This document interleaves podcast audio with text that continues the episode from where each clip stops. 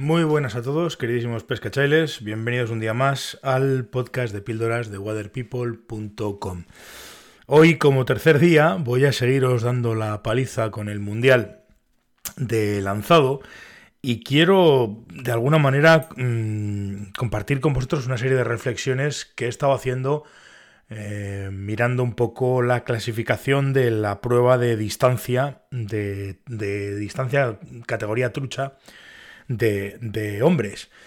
Eh, lo digo porque, porque bueno, eh, es un poco la prueba más importante, es un, pro, un poco la prueba que todos eh, esperamos o que la gran mayoría de aficionados esperamos para, para, ver un poco y para analizar.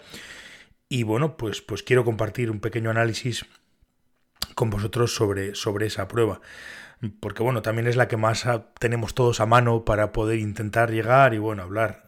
Tenemos la manía de hablar de 30 o de 40 metros como algo, como algo fácil y creedme, yo estoy convencido de que de fácil eso no tiene absolutamente nada. Bueno, no es que esté convencido, es que lo tengo probado porque hemos pasado muchas horas estos últimos dos años en, en el campo y en la pista de lanzado y, hostia, llegar a 40 metros es muy, muy, muy difícil. De hecho, si os fijáis, en las pruebas de distancia hay un predominio absoluto de lanzadores escandinavos. En, todas, pero sobre todo en la de, en la de trucha, que es la de la que más voy a hablar, hay un, hay un predominio enorme de lanzadores escandinavos. Suecos, noruegos y bueno, también hay algún que otro danés, pero bueno, fundamentalmente suecos y noruegos. ¿Por qué hay un dominio de esta gente? Pues porque, bueno, pues eh, como todos sabéis, el invierno allí es muy duro eh, aparte de que es muy duro, yo me imagino, todo esto son suposiciones, ¿eh? no, no, es que lo esté afirmando. Pues supongo que el invierno es muy duro y que además de que el invierno es muy duro, pues, pues tienen pocas cosas que hacer porque se hace, se hace de noche muy pronto o prácticamente se hace de noche durante mucho tiempo. Y claro, pues esta gente entrena en interiores. Y al entrenar en interiores tienen una ventaja. Y es que se pueden permitir el lujo de centrarse en entrenar de entrada su forma física, porque, porque tienes que tener una forma física muy, muy buena para poder, para poder lanzar.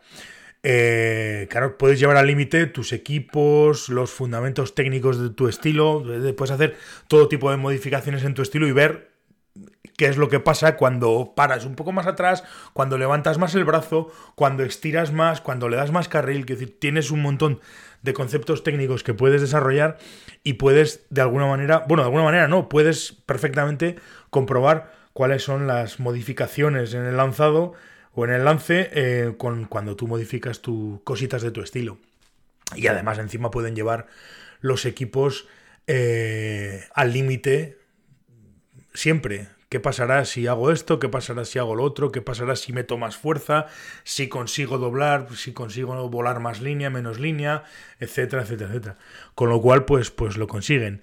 Claro, em, entrenar en interiores en principio es una ventaja porque, porque te, como digo, centras en la técnica, te centras en el, en el equipo, te centras en el lanzado y dejas fuera, pues yo creo que lo que es una de las cosas, o la cosa, o el fundamento, o la cuestión más determinante en, estas pruebas de distancia. Que bueno, al final es, y está claro que no se habla nunca, nadie lo dice, pero es la realidad de todo, que el fundamento principal y el fundamento fundamental, permitirme la redundancia, es el viento, lógicamente. El viento al final, siempre que salgamos al río, o casi siempre que salgamos al río, a la campa, a la pista de lanzado, a donde sea, vamos a tener viento. Y claro, esta gente aparte de entrenar mucho, pues al final llegan a comprender y a entender el viento y lo utilizan como una variable más.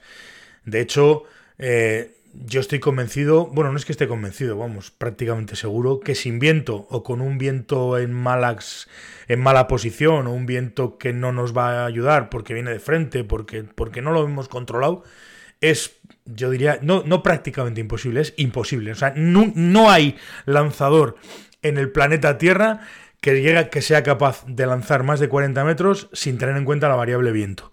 La variable viento es fundamental para conseguir llegar a los 40 metros. De hecho, si os fijáis en las clasificatorias de distancia, solamente 4 de los 36 lanzadores hicieron un lance de más de 40 metros.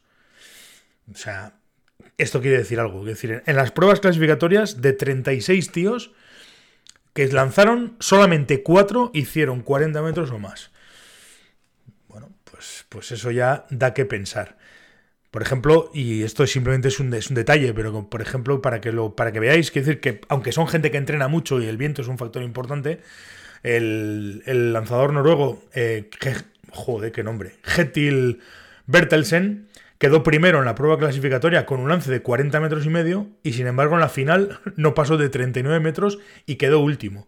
Curiosamente fue el único de los ocho finalistas que no pasó de 40 metros. O sea, de hacer el lance más largo en la clasificatoria con 40 metros y medio a quedar último en la final con un lance que no llegó a 40 metros. Se quedó en 39. Y sin embargo, el campeón del mundo, Harald Åkern Jensen, que se clasificó octavo en la clasificatoria, quedó octavo, entró por los pelos a la final con un lance de 38 metros y medio, ganó la final con un lance de 43 metros y medio. O sea que, es decir, ¿es determinante el viento? Sí, tienes que contar con él, por supuesto. O sea, es, es, vamos, queda claro que es evidente, que el viento es fundamental. Fundamental. De hecho, yo estoy convencido de que sin viento, la distancia máxima de, de lanzado de toda esta gente, toda esta gente, me refiero a gente que está entrenando prácticamente todos los días y que son auténticos profesionales de lanzado a distancia. Van a lanzar 38, entre, entre, digamos que entre 35 y 38 metros. Más de 38 metros tienen que ser lances muy concretos que en un momento determinado les pueden salir y para pasar de los 40 metros evidentemente necesitan viento, pero vamos, no tengo la más mínima duda, la más mínima duda, que es fundamental el viento para ello. Hay otra cosa también muy interesante y curiosa, que es que prácticamente todos los participantes en las pruebas de distancia mm, con cañas de trucha eh, utilizan cañas de mayor numeración que la línea que tienen obligatoriamente que usar. Ya sabéis que la línea que obligatoriamente tienen que usar es una, es una Scientific Anglers eh, Mastery Expert Distance de competición. Además del 5, tiene que ser una línea, una WF del 5. Eh, y sin embargo, ellos, ellos utilizan cañas muy por encima de esas numeraciones. Casi todos utilizan cañas de líneas 8, de líneas 9 y de líneas 10. O sea, infralinean la caña una cosa exagerada. ¿Por qué?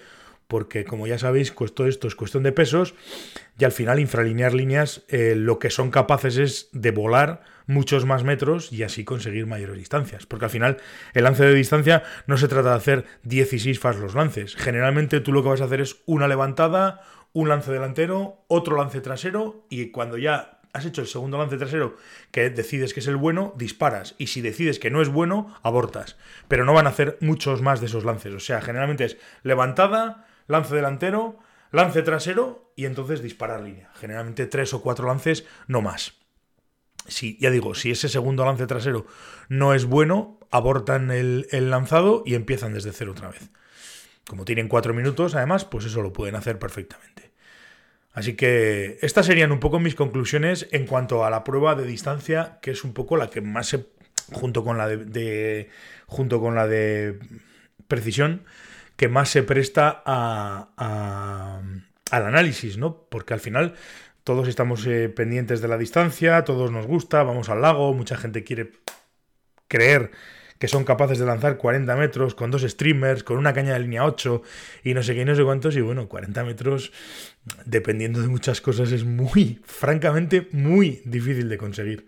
No, no, es un, no es una distancia, hablamos de 40 metros, pero es una distancia que, joder, que conseguirla es, es, es es, un, es, harto difícil y necesitas muchas horas de entrenamiento, muchas horas de, de, de, conocer, de técnica, de tal cual, porque y encima además para controlar, sobre todo, sobre todo para controlar el viento, que es lo que hace que tu lance quede por delante, o sea, por encima o por debajo de 40 metros en, en el 100% de los casos.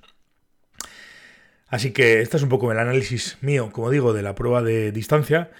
Y bueno, no sé si estaréis de acuerdo o no, pero, pero bueno, estas son mis conclusiones y un poco también mi experiencia como, como lanzador. Yo no soy, lo he dicho siempre, no soy lanzador de distancia, no soy capaz de llegar a más de a más de 35 metros y 35 metros me, sale un lance de cada de cada de cada 10 así que no no yo estaré por estoy por debajo evidentemente de, de, esos 35 metros pero bueno pero por lo menos haces pruebas y bueno vas aprendiendo y vas y vas entendiendo cómo funciona esta prueba no y cómo funciona el lanzado a distancia.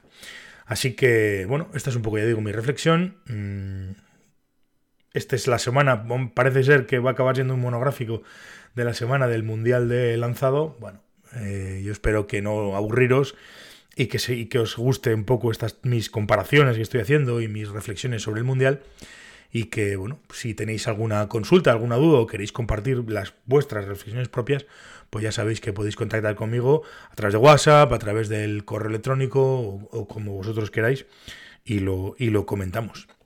Así que nada más. Muchísimas gracias a todos por estar al otro lado y nos vemos mañana. Hasta luego, pescachailes.